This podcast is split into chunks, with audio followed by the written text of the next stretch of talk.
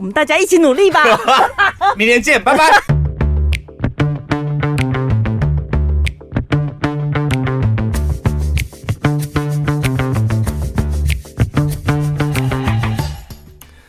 我是小潘，我是宝拉。我昨天有跟我朋友吃饭的时候，有尝试把今天的主题就演练一次，因为我觉得今天这个主题很有可能会，可能只录三十秒就结束。对，所以你先试着看，可以跟朋友聊多久，这样是不是？我我跟我朋友大概聊八秒哦，这么短？因为我直接问他说，呃，最简单的一题就是。因为现在今年已经结束了，对，今天就是二零二三年最后一集 Podcast，嗯，是吧？对啊，一眨眼这个礼拜过了之后，我们就二零二四喽。然后我就说，那岁末年终即将要结束的最后一天，嗯，你有没有想要犒赏自己的什么东西？实质的哦，我就约了一些美容的东西，让自己好看一点，哦，舒服一点，肉毒了是不是？对。大量肉毒吗？哎、欸，我跟你讲哦、喔，好了，反正 Podcast 讲一下应该没关系，因为我们公司打卡是刷脸的嘛。嗯、我打完肉毒之后刷脸刷不过、欸，哎，那很划算啊，表示你真是很够力呀。鬼都快住进去啊！怎么怎么会这样子啊？就是调出一个角度来，就是要刷个两三次才会辨识出来。都花钱了，就是要花到打卡打不过啊！我想说，那我我这样脸是不是长得有点奇怪，跟以前不太一样了？你，你是额头跟哪里啊？额头跟眼尾这样。哦哦哦哦哦，我也是额头。还没啦，我是说过完那个跨完年之后，嗯，所以你也是，这也算是犒赏自己，对不对？犒赏算吗？我不知道，我不知道你的想法是什么，哦哦、还是你的犒赏是有另外一个东西的犒赏？特别的，因为你平常是会花钱，本来就是做医美啊，哦，就跟按摩一样。没，那如果要这样子讲的话，好像没有特别想到这件事情，可能觉得自己今年也没有什么资格值得犒赏吧。你到底做出什么好事情？你到底是说说看呢、啊？所以哦，所以结论，今年给自己一个分数，你是觉得还不太好，是不是？嗯，我到年底的时候都会很没自信。就一整年的精力什么都已经用完了，自信也都喷发完了，所以就会觉得有什么好犒赏的、啊？先定出靠你老母 对，先定出明年的新年新希望吧。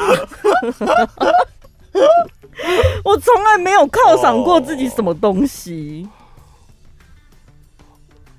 我其实你说犒赏自己，我真的也是，因为我也是属于那种我想做我就会去做，嗯，想买就会买，想出国就会出国的那种，嗯，不会有特别，因为 我身旁的确有很多人是这样子，哎，就是像我妹的老公，然后我身旁的朋友、家人，他们都是，还有我弟也是，嗯，他会觉得一年可能吃两次大餐，那个大餐是。呃，我跟我老婆都不用看价格的，然后那两次要再拿两次，可能给老婆决定。圣诞节哦，还是你生日这样啊？我生结婚纪念日什么的，对，老婆决定。嗯、他们觉得那两次就是犒赏。有一些人是这样子、欸，哎，很明确的规划什么的。对，我觉得这样也蛮好的啊。对，我有点想要试试看，明年开始要不要做一个，就是开始。过有规划的日子，因为我真的太随性了。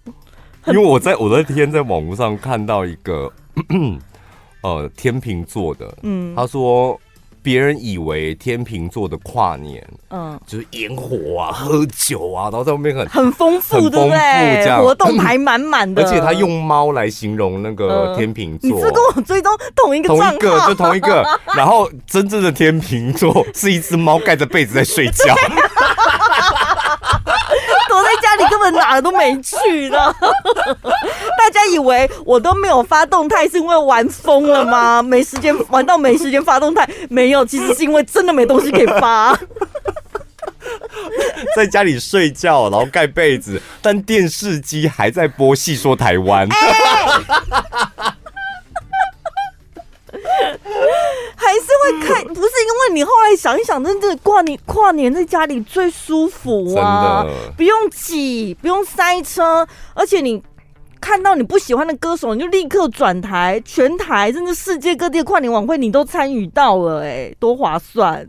你真的得要在家里，你才有办法看到，因为国外真的很多很精彩的跨年。对啊，啊，如果你真的人挤人的话，跨被丢了，体力也支持不上吧？嗯，我们毕竟年纪也大了。好啦，所以这个问题就是犒赏自己，但是我觉得不管怎么样，都得要犒赏自己哦、喔。还是要是不是？要啊，不管做的几分呢，就是见仁见智啦。嗯，但是你你得要有一件事是。那个仪式感，好像就是谢谢自己今年的努力，嗯，是吧？你也熬过了三百六十五天了，做的好不好，真是见仁见智。那你也是熬过了三百六十五天，然后可能得要有一个类仪式感的东西，这样。哦，对啊，不见得是花大钱，真的不见得是花大钱，就买一瓶。想很久的香水或什么的，所以你觉得犒赏就是一定要花钱买东西吗？还是做一件自己平常想很久然后一直没去做的事情，这样算吗？那都要花钱啊！你可以举例出不花钱的吗？因为我我敢保证，应该都是要花钱的哦。譬如说，你说去阿里山看日出，你得要花钱啊，嗯、请假就花钱的一件事了，是吧？哦，好，所以反正就是搭车也是啊，不然你要走路去吗？所以不管用什么样的方式犒赏，对，基本上就是有时候其实也不见得要特别去规划做什么事情，光是花钱这件事情，对某些人来说就是一种犒赏了吧？对啊，花钱，然后你就感受到了消费的快感，嗯。犒赏完之后，那你就真的可以开始来想一下二零二四年，对，嗯，你现在还有动力想这些吗？还是算了啦？我我要试试看。我知道，觉得如果你要认真去做这件事情，好像光想对就天秤座来说，光想就觉得有点累，但是还是想要试试看。我我最近得到一个最大的动力，好像真的是去看凯莉的脱口秀。嗯。不是因为凯莉，不然呢？就是我们去看凯莉脱口秀的时候，看完结束要走了，然后就是凯莉不是找我们去后台聊天嘛，然后后来又折返，然后到后台的时候就遇到两个听众朋友，你还记不记得？嗯，那两个听众朋友，他们是专程在后台的门口，他们觉得他就是听到。工作人员在喊小潘宝拉，嗯，所以他就知道小潘宝拉待会一定会去后台，所以他们是等我们吗？他们不是为了等凯莉吗？陈宝拉他是专程等我们的，夫妻俩都是，太感人了吧！他们就是因为听到广播，就是小潘宝拉可别到后台来，所以他们才知道说，那小潘宝拉现在不会离场，他们会去后台找凯莉，所以他们夫妻俩就。立刻到那个后台的门口，他们在那边是专程等我们的。哎，我要哭了啦！所以，而且他们不是台中人呢，他们还要赶高铁。对，他们不是台中人，然后。他们就在那边等，等到我们之后，那我们就打个招呼，我们也没跟他聊天，对，因为我们以为他是要跟凯莉拍照的，对，但他有一直强调他们两个是我们的忠实听众，对，然后我们就进去跟凯莉大概聊了也有半小时吧，有哦，有。超过半小时。他说 他在门口，因为隔的那个门。那门也没有很厚，那个门听到我们三个人在里面聊天，然后哈哈大笑什么的。她说她跟她老公两个人好像又在听一集凯莉、小潘跟宝拉的 podcast。她说她真的去，她觉得很划，很值得，太感人了。她跟她老公就在门隔着门板那边听我们三个人在那边聊天，这样。所以，因为这样子有人这样子支持，所以突然带给你很大的动力，是不是？对，刚开始他跟我讲这个的时候，我我我是还好，然后后来是因为她说她老公是一个极度社恐的人，嗯，然后那一天真的是鼓足了勇气，然后本来不敢跟我们拍照，然后是我跟她讲说，都来了就拍一张吧，然后硬拉着她老公就大家一起拍合照。她说她老公非常开心，然后到现在他们夫妻俩已经在意大利了。她说她老公还一直在回味这一段，就这一段我刚刚讲的这一段，躲在门后听 听我们三个人。哎，那个已经是月初的事情了。对对。哇塞，然后就哦，刚好最近，然后就看到那个听众朋友的私讯，然后就觉得天哪，这这对我来讲算是一个动力啦，就是一个持续努力下去的动力。然后我想说，哦，这个故事我要把它放到 Podcast 里面，没有我的我的脑脑子里或心坎里的某一个格子，哦，哪一天可能开始又觉得很无力了，或是没有动力的时候，把这个故事拿出来重新咀嚼一下。哎、欸，这很重要，因为我才刚想问你，就是如果有时候你在努力做一件事情的过程当中，一直觉得好像没有没有什么进步，或者是没没有进展，然后你就是慢慢的动力越来越少的时候，到底要怎么支撑下去？嗯，其实就是靠抽屉里面那些小东西再拿出来重新。但是你们有吗？因为我我在节目中好像讲过很多次，嗯，我主持也很常用这个技巧，嗯，就是我的脑子里有大概一千个抽屉，里面塞满了一千个故事，然后那个故事分门别类的放了好好的，嗯，主持讲话讲到一半，突然间哦，那可以用，然后拿出来讲这样，嗯，然后我我自己也常这样子，可能无力的时候，我会去打开某一个抽屉，然后他可能有一个妈妈的一段话，或者是朋友的一段话这样。我不知道像你一样的人比例有多少，但我自己个人觉得，大部分的人应该是没有，嗯，所以才会有人说，比如说在很常有人形容职场里面的状态，就是你做的好啊，人家都觉得应该的，但你只要做错，做好一一百件事，大家都做觉得应该，但你只要做错一件事，大家就是把你记在心坎里，记一辈子。大家好像都会对于负面的东西印象比较深刻。哦，对，然后那啊，那那你很脏哎、欸，你的脑子里跟心坎里都是一些脏东西。对呀、啊，所以就是会很吃亏，所以很多人就会一一天到晚喊着说活着真的好累哦，因为我们记得的都是负面的东西，就觉得世界上没有什么美好的。嗯、其实这个方法是以前我们两个刚进电台，然后那时候主管有安排我们去上一个。话剧课还是什么课？嗯、你还记不记得在体育馆？那个老师讲的是，是，那老师教的啊。哦，他说你你你的脑海里要有很多个抽屉，所以他当你现在演一段戏，你需要难过的时候，你就赶快去打开那个难过的抽屉。嗯，然后打开发现哭不出来，那表示这个难过的故事呃不管用，再去开难过的另外一个抽屉，然后你会发现。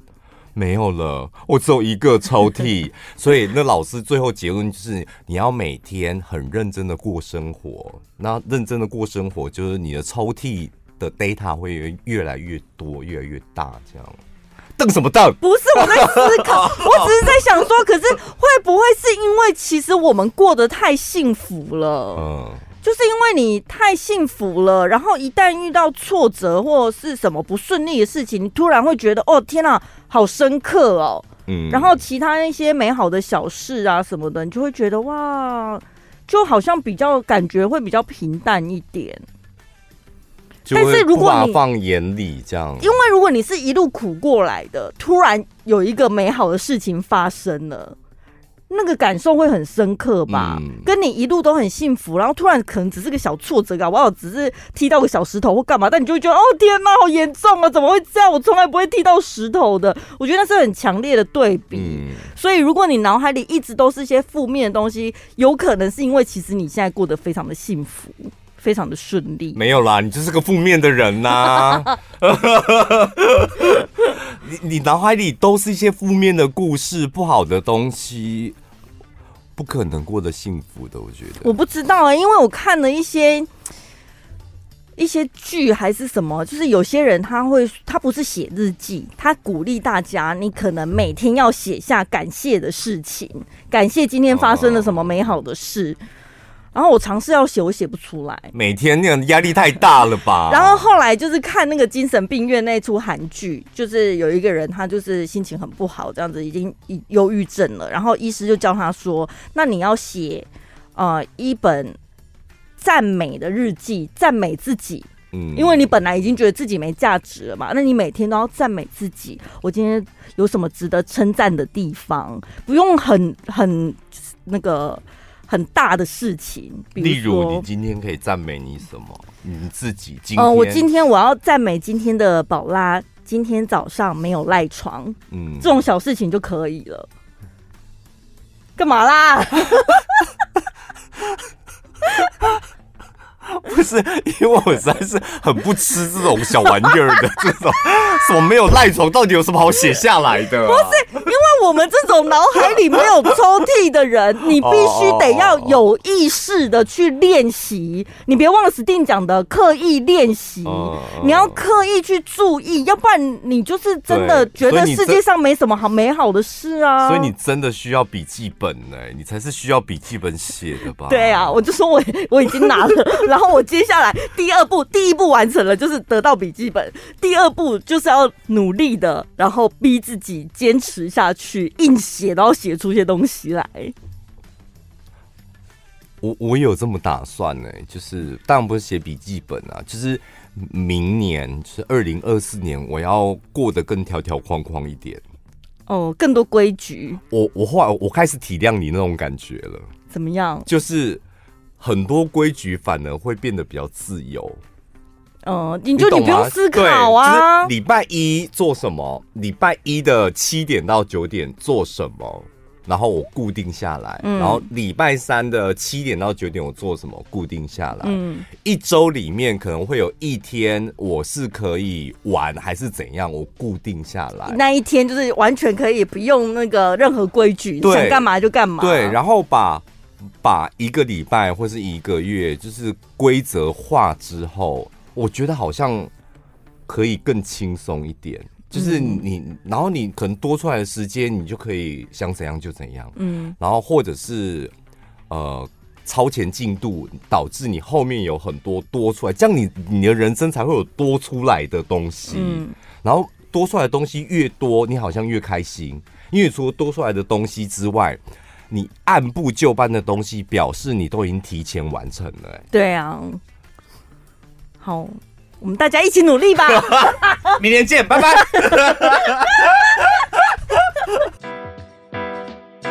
本集节目内容感谢果香手工爆酱蛋卷赞助播出。这一次呢，果香的手工爆酱蛋卷呢，跟我们独家合作。然后呢，以往它都是一盒一盒这样，没有任何的提袋、塑胶袋，对，什么都没，连个绑绳都没有。有啦，上次上次好像有推出一个两盒的礼盒，但这一次很贴心，是它直接把每一盒都做成提盒。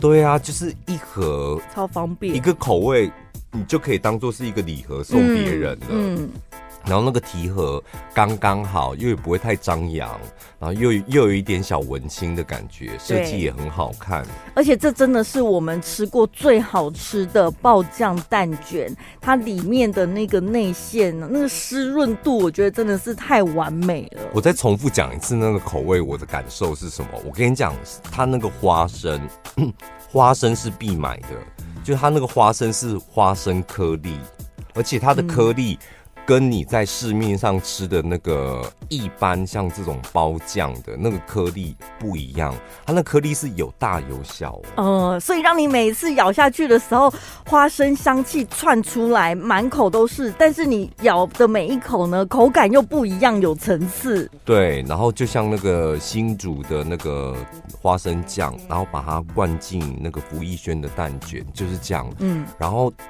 呃，你你。冰凉的吃很好吃，然后拿出来常温再吃，它那个蛋卷会有点融。对，有里面是有点融，可是它那个很奇怪，它那个蛋卷变很酥脆，很酥脆。嗯，这个是花生口味，然后再来芝麻，就是如果你很爱芝麻的人，就这个口味它绝对不会让你失望，非常浓，就很浓的芝麻香。但吃完之后记得要漱口一下，因为可能会有一些小芝麻缠在你的齿缝，所以要女生要特别小心，这个芝麻很可怕。它是很天然的那个芝麻香甜。对，然后再来我们两个必买的厚奶茶。对，这是我们最爱的口味。我这个这个奶茶就是你喝的那个奶茶，一模一样，一模一样，早餐店奶茶的那个味道。人家用的是很高级的英国伯爵红茶的茶叶。对，哎，我们这边先提醒哦，就是果香爆酱蛋卷，他们家的特色就是。每天手工现做，嗯，先做手工蛋卷，然后再做那个酱，然后那包括他们使用的酱也不使不用人造奶油、酥油、人工香料，没有香精，所以他要把酱调配出来之后呢，然后才做第三道手续，就是把酱灌到蛋卷里。我真不懂，听众朋友，请你们买奶茶没有香精，他到底怎么做出 这？真的很好吃，很夸张的好吃。这真的夸张，所以这两个花生跟奶茶是我们两个必买的，必买的。然后还有一个那个新竹的芭芭拉。他最爱的是什么巧克力，巧克力哦，巧克力是上次推出的新口味，也是广受好评。对，它是法国用里面用法国 berry 百呃一百趴的纯黑巧克力，再加七十三趴的比利时巧克力，所以它不是过甜的死甜的那种巧克力，对很厉害哦。重点就他们家，因为这些都是甜点嘛。你看花生芝麻奶茶，然后嗯，还有巧克力，完全都不是死甜。它那个甜味调的刚刚好，非常完美，让你在那个临界点，你已经高潮了，但是你不会，你知道有些甜的东西，甜一定会让我们高潮嘛？就高潮太多次，你就腻掉了，你就不会想再吃。嗯，它就一直让你维持在那个高潮的临界点，还没有喷出来，但是你就一直觉得我想要，我还要，所以你会一根接一根，整个人变得很色情。这一次还有推出一个全新的口味，是静冈抹茶。对。就是绿色的，嗯，所以如果你要搭配颜色的话，爱抹茶的这一次你也可以选。然后呢，这一次主推的组合，哎，还有一个咸口味肉松，不好意思，肉松也是很多人很爱的。对，你们爱吧？有啊，真的很多人，但它比较贵哦，就是很多人很爱，为了肉松就多付一点钱也没有关系。然后就这几种口味你自己挑。简单跟大家讲，你就是选五盒，嗯，你只要所有的口味选五盒，有含肉松的就会贵一百块。啊，哦，好简单哦，嗯，不到一百啦，我跟你讲，有含肉松的就是二四八九，两千四百八十九。没有含肉松的，就是二三九八，基本上就是这样。就是甜口味，你可以随意混搭。对，然后你就是挑你要的口味，五盒，只要五盒。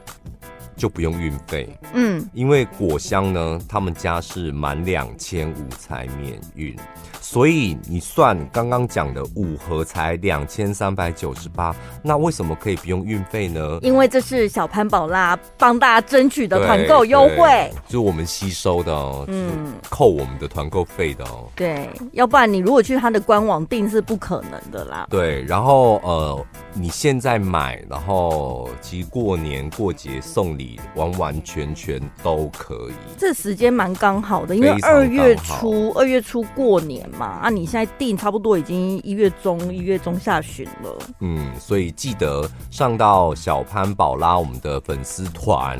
然后或者我们两个的 IG，我们都会贴链接，然后一定要把握这几天，一定买得到，因为接下来我们真的不保证，他们都是手工做的，嗯，所以呢，呃，可以上到我们的粉丝团。再讲一次哦，就是你挑选你要的组合，当然它也有两盒的啦，哎、嗯，也可以。但我是觉得都要过年了，你就只上五盒最划算，多买几盒啦，五盒两千三百九十八。然然后或者两千四百八十九有含肉松的，那你自己决定你要哪些口味，上到我们的粉丝团就可以了。你知道我们这一今年算是 Podcast 第几年了吗？第要进入第四年了吧？我的天哪！因为我那天听某一个财经节目，他说我们的节目已经迈入第二年，然后我想说什么第二年？你不是刚开始而已吗？那我们第几年？我想我怎么可能第二？我在车上是这么觉得。Uh... 对，他新节目都两年了，我们真的已经第四年了。啊，怎么会时间过这么快呀、啊？但是我觉得还好，就是也录 Podcast 让我觉得好像每一年都没有荒废掉。嗯、呃，对，因为那是每个礼拜、每个月，我们都得要为自己挤出一点东西来，这样一直挤、一直挤。我跟你讲，如果你没东西，你迟早有被挤干的一天。对，但我们还一直能够挤得出来，而且今年我们完全没放假，哎，对啊，我们去年还有放一个月，我们今年没放暑假吗？没有啊，完全没有。哦，好像有嘴巴靠腰一下，但实际上没有因。因为你有跟我讲说什么十一月、什么十二月要放暑假什么的，呃，然后我那时候我跟你讲说，我跟你讲那时候叶配正多，要吗？哦，对，有一阵子，其实我们已经濒临临界点，真的快要被。说年前的叶配正多正满的时候，你要一口气把它放掉吗？结果牙一咬，好像又撑过来了。对，今年是完完全，那明年铁定要放的。真的，明年先熬到二月，二月之后，对，就是表定有的东西，我们还是得先把它执行完嘛。对。有一篇文章想跟大家分享一下，他说：“老了就后悔，多数的百岁老人对这三件事感到非常遗憾。”这是一个那个调查机构，他们负责调查谁呢？全球超过一百一十岁的年长者，好厉害哟！所以他们当然第一件事情是先请教他们，你要怎么样能够保持这么长寿。有没有做什么跟别人不一样的事情？然后呢，有一名，你不觉得这都是基因吗？基因啊，饮食啊什么的。可是你问那些老人，大部分好像都是心态的问题耶。你看，他就访问这一百零二岁的，他就说，积极的心态应该是长寿的关键。就是如果你一天到晚，像我们刚刚前面讲的，你一天到晚都觉得很负面的话。你自己都不想要多待在这个世界一分钟一秒钟，你怎么可能活得长寿？真的哦，因为因为我有个朋友，我们都叫他一喜，他就是头不小心撞到那个门不锈钢板，然后裂掉，然后喷血那种，嗯，然后两天之后伤口就愈合了。啊，他是那种人，太快了吧，好厉害哦！然后好像是出车祸，什么车头整个撞烂这样。然后他整个人受了点小伤，但也我们后来跟他吃饭说：“哎，你怎么没事？”他说：“ 好像恢复的差不多了。”所以，我们之后都叫他异形。他应该是有超能力吧？然后他就是一个，他就是一个火箭炮型的人物。那是什么意思？个性很火箭炮，就是想到就会立刻做，呃，充满行动力，充满。然后他对于人生充满了希望。就他觉得现在虽然很辛苦，但是我将来一定可以怎样？他最常挂在嘴边就是这样。然后我们都叫他火箭炮的原因，是因为他和蛇弟都感觉很忙，这样就一直在发射状态。所以当你积极，嗯，然后比较有有有希望一点，我觉得你的抵抗力跟免疫力应该会比较好。啊，到底要怎么样获得那样？那是一种心态。个性嘛？天生的、哦，你是有点死气沉沉，是不是？嗯，对，这这几个月的状态，这一个月了。那是什么心情？就是就是赶快下班极度没自信呢、啊，做什么都觉得自己做的不够好，嗯、容貌焦虑、身材焦焦虑、人际关系的焦虑、工作能力的焦虑。哦，我跟你讲，我确诊，我我我就上礼拜确诊嘛，确诊，呃。好了，应该第二天、第三天就好了嘛。嗯，但是那时候看镜子，那极度容貌焦虑，哎，因为我不知道是确诊的关系，还是我脑子出问题。我想说，天哪，怎么会变这么丑？就是整个皮肤很干，然后很黑很黄这样，嗯，就突然间，然后那两天都觉得自己长得很可怕，嗯，然后后来就想说，我的保养品是不是有问题？然后我就立刻跟珍珍买了一组那个。小棕瓶，哎、欸，擦完之后立刻自信都回来了。不要在这里偷偷夜配，没有夜配，我讲真的，我没有，我就想，所以你得要有一个东西仪式，对对，就是因为你你现在平常用的东西好像。还是让你容貌焦虑嘛？嗯嗯，那你干脆改呼掉，就买换一个。你要做一件其跟平常不太一样的事情。我我觉得这好像蛮有效的，做一点改变，然后你可能就会从中获取到不一样的能量或什么。我擤鼻涕有很大声吗？没关系，很自然。但我是很清楚，我就是只要到年底，我就是会彻底没电的。真的，对，所以这是很正常的现象。对我哦，说到彻底没电，我也是最近真的，我要谢谢就是确诊。怎么了？我从来没睡这么好过。哦，就是因为我最近都呃很早下班嘛，然后七点。八点到家里，然后可能吃一下，洗完澡之后，我可能可以在十点就上床睡觉。哇哦！而且那个睡觉是我从来没有经历过的关机的那种睡觉。嗯。然后早上醒来，想说：天哪，怎么十二点了？太久了吧？你这是十四个小时哎、欸！你是小婴儿吗？真的最超，我觉得猫，我觉得可能因为确诊的关系，他想说你这几十年来都没有好好睡，让你睡个够吧。也算是意外的收获吧。有一次好像又不小心又睡到十一点了，然后就是接到老板的电话，这样，然后我。因为我下意识就是那时候其实已经醒了，所以电话响我是听得到的，然后就下意识的把它按开，然后按开了，然后按开的那一刹那就发现是老板嘛，老板的电话这样，但是我当下想说没有关系，我应该是可以跟他讲话，嗯，但是我发出来的声音是，呃，我知道那个 那个呃，我就觉得不对劲，我立刻把它按掉。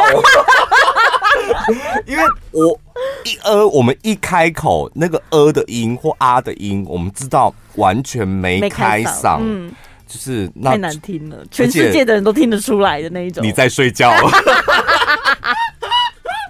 就立刻把它按掉。但是他不会立刻再回播，对不对？他不会，老板不会回播啊，所以我这时候就要赶快起来，就开嗓嘛，就开始。赶快立刻开嗓，然后喝温开水，然后立刻拨电话给他，他说刚刚不小心按到电话了，你给他假装一下。他说一百一十岁的年长者，他们最后悔的就是到了这个岁数之后呢，他们感到最遗憾的三件事，你来听看看是哪三件？第一件，没有花更多的时间陪伴家人。嗯，这里打问号。没有啦，因为他有你，你用计算的，它其实是一个呃数学问题，而且它是有原因的。他现在活到一百多岁了，嗯，所以他的人生经历过什么？他经历过战争。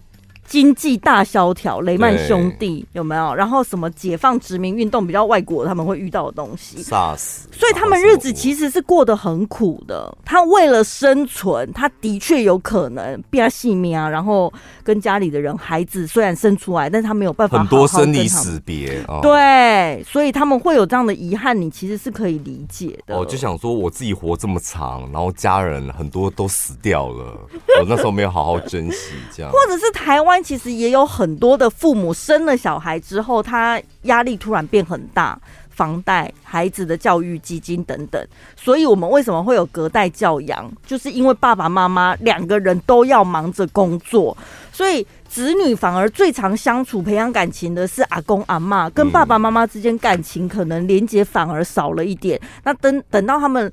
退休了啊，想到太好了，我现在可以跟我的子女相处，但子女已经独立自主长大了，那对他们来讲，当然也会是一种遗憾。所以现在现在人大家都下定决心，那就干脆不要生好了。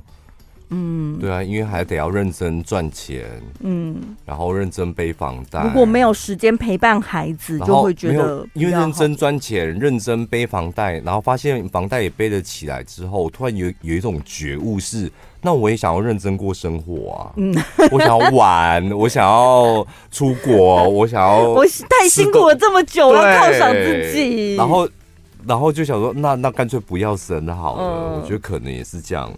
然后再来工作过于努力，对，这到底有什么好遗憾的啊？老人家就是他没有去感受其他的生，他没有认真生活，你懂吗？他的生活除了工作就只有工作。我我有我有个好朋友，他是开那个早餐店的，然后五间店哦，哇塞。他就是开一间早餐店，然后五间可能是加盟还是什么，但他主力就是负责他那一间。我真的我已经跟他讲过三次了，我说志哥，你真的得要学习认真过生活。嗯，然后他每次都是一一脸懵逼的看着我说，有啊，无啊，我无啊，我说没有。你你你真的得要，因为你赚钱，他是那种工作非常认真，而且我觉得他百分百的心力都在工作上面。嗯、金怎么村呢、哦？对对对，然后他就是对于他他的那个泡泡菜啊，然后他的萝卜糕啊，充满了感情。他的煎出来的每一颗蛋，然后对于他的新口味什么，充满了感情。但是我总觉得他离开了早餐店之后，他整个人就少了热情。因为有些人会觉得，呃，我把兴趣变成工作，然后我做的事情就是我喜欢的事情啊。对，我本来就对这件事情充满热情什么的。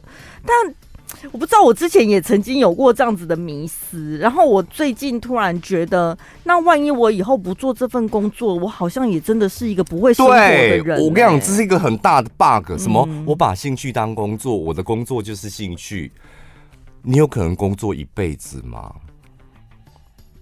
不可能，嗯，因为你有可能会体力开始老化，智力开始退化，嗯，所以你重要的工作一定会交给可能你的员工，可能你的职员，甚至你的儿女。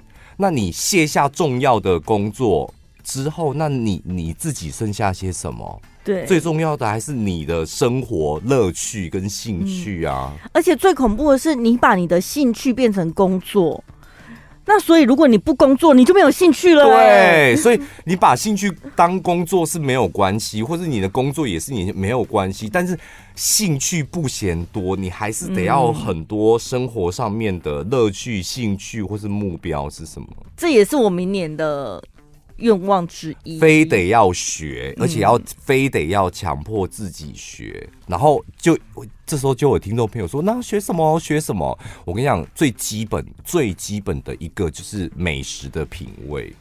哦，你起码要懂得这间店为什么好吃，这块肉为什么好吃。我觉得这是每个人都得要学的。嗯。